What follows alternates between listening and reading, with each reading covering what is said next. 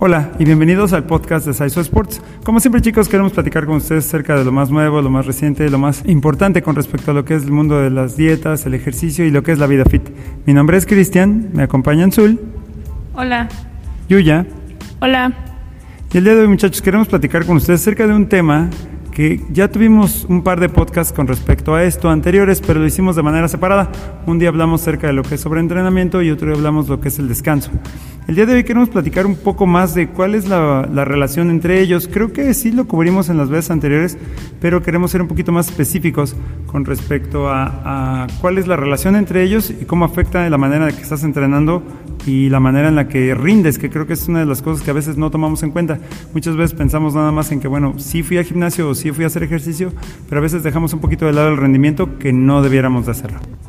Como hablamos, eh, anteriormente, eh, la sobrecarga es cuando eh, periódicamente vas aumentando el peso o las repeticiones en tus entrenamientos para que no te estanques y sigas viendo pues un avance. Pero, o sea, creo que más bien no puedes, eh, no puedes siempre entrenar con sobrecarga o a tu máximo nivel porque tu cuerpo pues no, no da, también se cansa entonces creo que es importante, una, eh, respetar los, los descansos como tal, o sea, los días completos sin, sin hacer ningún tipo de ejercicio para que le permitas a tu cuerpo, al músculo, eh, recuperarse y descansar por completo para que así esté listo para ahora sí que volver a, volver a entrenar y la descarga es igual que como vas aumentando el peso también eh, hay veces que puedes variar el, el, peso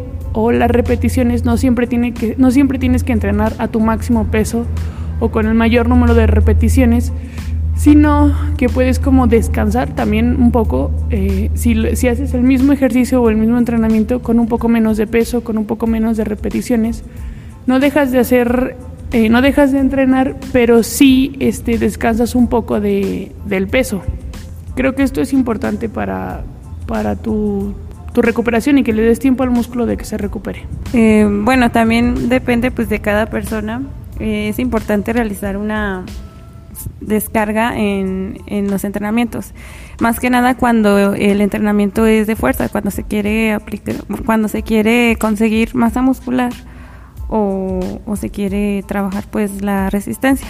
Es importante tener una semana de descarga, ya que este, como los músculos se hipertrofian, pues es necesario también que descansen. Y cuando hablamos de una descarga, pues eh, estamos hablando en disminuir las repeticiones o disminuir el peso que, estás cargando. Eh, y por ejemplo, esto es para las personas que ya tienen tiempo eh, entrenando muy fuerte. Pero por ejemplo, si una persona apenas está empezando, pues ahí sí no aplicaría, ya que pues está empezando con pesos muy ligeros y pues no, no, no es necesario que haga una, una descarga. Bien chicos, como comentamos al principio, estamos hablando, ahorita mis compañeras están comentando acerca de lo que es eh, una descarga o un, digamos, un descanso dentro de tu entrenamiento y lo que es la sobrecarga progresiva. Ambas cosas son muy importantes. Creo que el asunto aquí chicos es que ambas cosas se utilizan cuando ya estamos en los extremos. A lo que me refiero es, como dijo Zul, dependiendo de cada persona, si tú eres novato y apenas estás empezando, va a ser difícil o va a tardar un poquito más de tiempo en que necesites hacer una descarga. Eh, sin embargo, la, sobrecarga progresiva la tendrías que intentar hacer constantemente. Recuerden chicos que es progresivo, o sea, el 5%, el 10% del peso no tiene que ser muchísimo más, solo tiene que ser un poco más, pero constantemente. Ahora chicos, ¿cuál, ¿cuál es la cuestión importante para mí en esto? Cuando llegamos a sobreentrenar, el sobreentrenamiento es un concepto que yo creo que sí existe, sí hay veces en los que podemos llegar a sobreentrenar, nada más que sí creo que es muy difícil que alguien llegue a sobreentrenar. Eh, la primera cuestión, chicos, es que casi nadie se empuja al límite verdaderamente. Quiero decir, todos nos quedamos con algunas repeticiones en el tanque eh, cuando estamos entrenando. Es muy difícil que por ti mismo te lleves un extremo como ese. Pero bueno, el primer punto del sobreentrenamiento es que es difícil saber. Y normalmente es una acumulación, no es una cosa que te pase en un entrenamiento. O sea, no puedes sobreentrenar un día y ya sobreentrenaste. Eso no pasa. Es algo que va pasando durante semanas, tal vez meses. Y el otro, la otra cosa, chicos, es que no solamente esto no solamente le afecta a los músculos, también le puede llegar a afectar al sistema nervioso. Entonces, eh, también tus, eh, tejidos blandos necesitan descanso. Ahora, ponle atención a tu cuerpo. Tu cuerpo te avisa cuando ya estás empezando a sobreentrenar con falta de rendimiento. O sea, te, avisa que no estás pudiendo rendir como estabas rindiendo, no puedes cargar lo mismo o no puedes hacer las mismas repeticiones. También te puedes llegar a tener problemas para dormir. E, increíblemente, cuando estás muy cansado, no puedes dormir. Así como hay gente que duerme demasiado, hay gente que no puede dormir. Así es que nada más ten, ten, cuidado. Y la otra cosa que te va a avisar que estás sobreentrenando es si te empiezas a lesionar. Si empiezas a tener lesiones constantemente, eso quiere decir que a lo mejor ya estás muy cerca del límite y necesitas darte un descanso.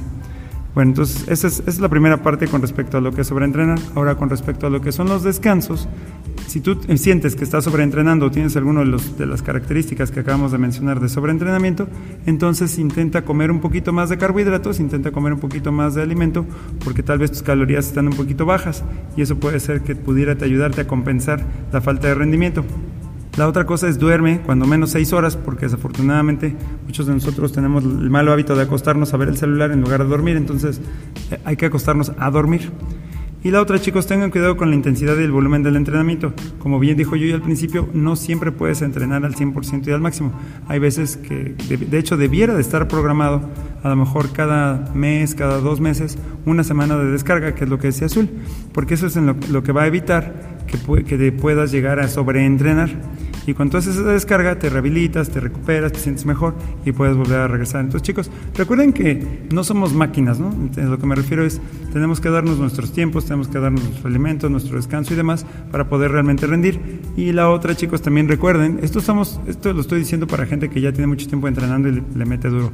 Desafortunadamente, la mayor parte de nosotros no estamos ni siquiera en el mismo código postal de, entre, de sobreentrenar.